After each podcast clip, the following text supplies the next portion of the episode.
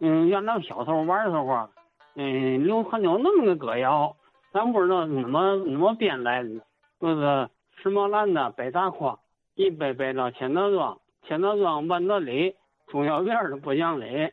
小时候都都那么玩，不知道这个怎么编来，怎么传来的。哎，千德庄万德里，梳小辫儿的不讲理，这话咱倒是节目中听过啊。